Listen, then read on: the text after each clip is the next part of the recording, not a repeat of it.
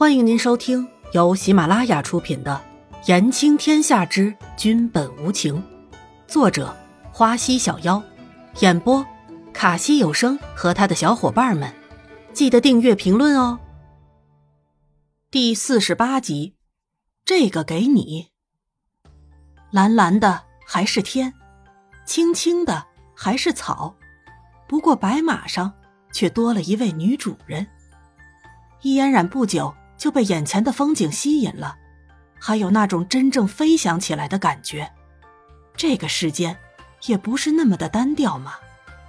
在南宫离尘的怀里，突然觉得好有安全感，甚至南宫离尘强有力的心跳声，时不时的会传到伊嫣然的耳朵里。伊嫣然看着疾驰而过的风景，暗想：如果出故障掉下去，自己也要压着他。压死他！伊嫣然想着想着，就在心里幻想南宫离尘被自己压在身下，可怜兮兮的求自己饶他的模样。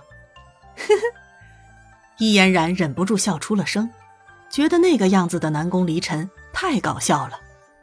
南宫离尘看着估计又在胡思乱想的伊嫣然，也不在意，专心的驾着马。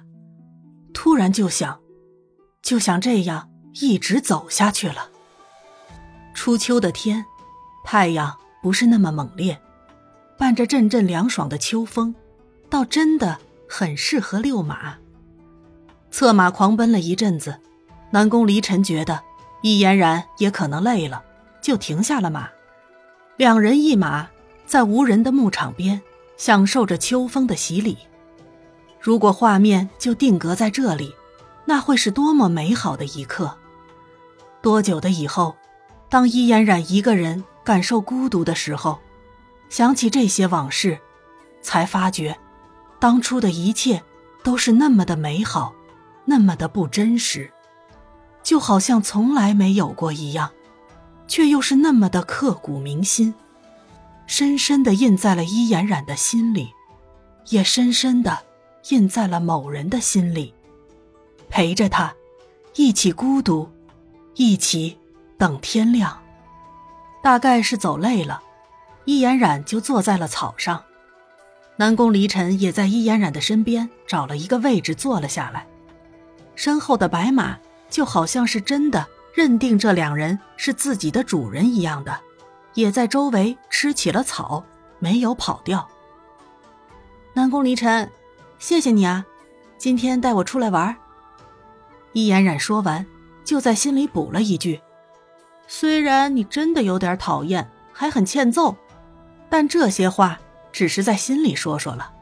如果说出来，那估计挨揍的就是自己了。他伊嫣然才不会做这种没有头脑的事。伊嫣然想着，就随手抓了身边的青草，开始摧残着嫩小的生命了。哈哈哈哈哈！南宫离尘想着，刚才还在闹别扭的伊嫣然，现在。却又感谢起自己来了。